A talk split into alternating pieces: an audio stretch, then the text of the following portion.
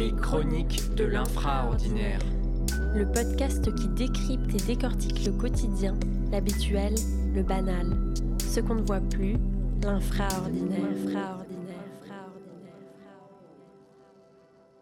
Bonjour à tous, nous sommes très heureux de vous retrouver pour le lancement de la saison 2 des chroniques de l'infraordinaire.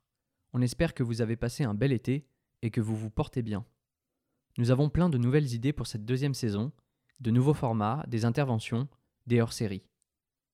Retrouvez-nous un dimanche sur deux pour une nouvelle chronique et n'hésitez pas à vous abonner sur Spotify, Apple Podcast et Instagram. Place à la première chronique de la saison 2. Je vous laisse en compagnie de Claire. Bonne écoute.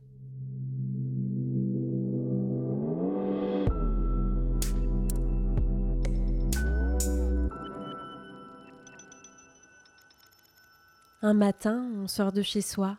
Il fait frais, l'atmosphère a changé. À l'intérieur encore, il faisait nuit par la fenêtre.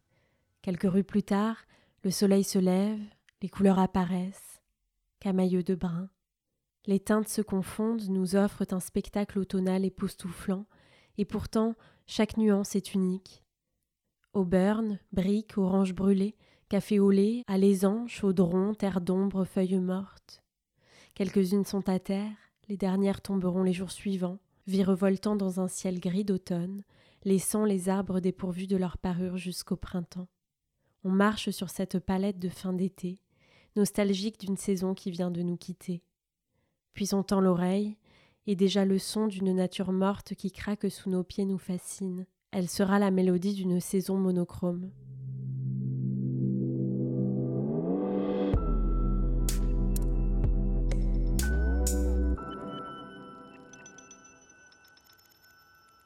Les couleurs de l'automne sont généralement celles qu'on ne voit pas venir.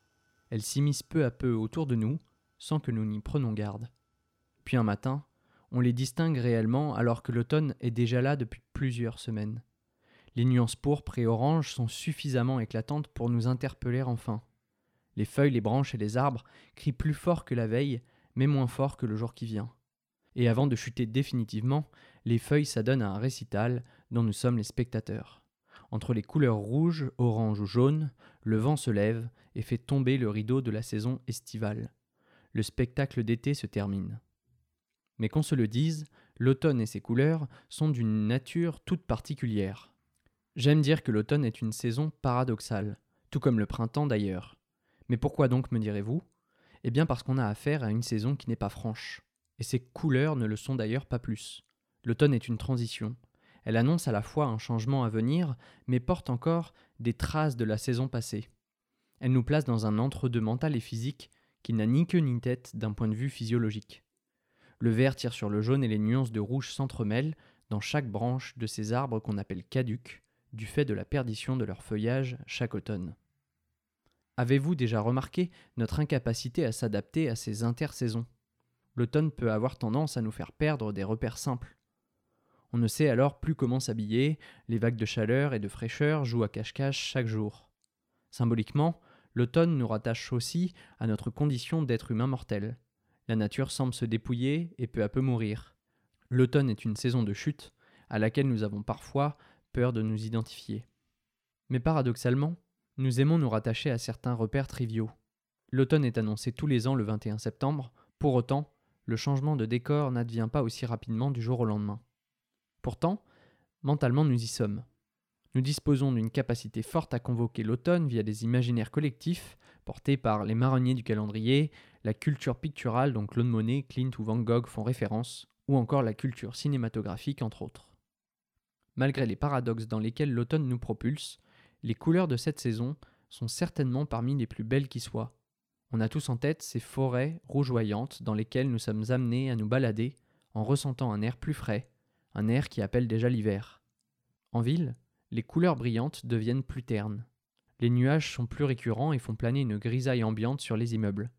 Et lorsqu'il fait beau, le soleil est alors plus bas et nous offre une couleur plus diffuse, moins jaune. L'automne mue et nous muons avec lui. Le rythme cyclique des saisons nous offre des spectacles incroyables qu'il faut savoir vivre pleinement en attendant la prochaine saison et ses couleurs. Merci à tous pour votre écoute.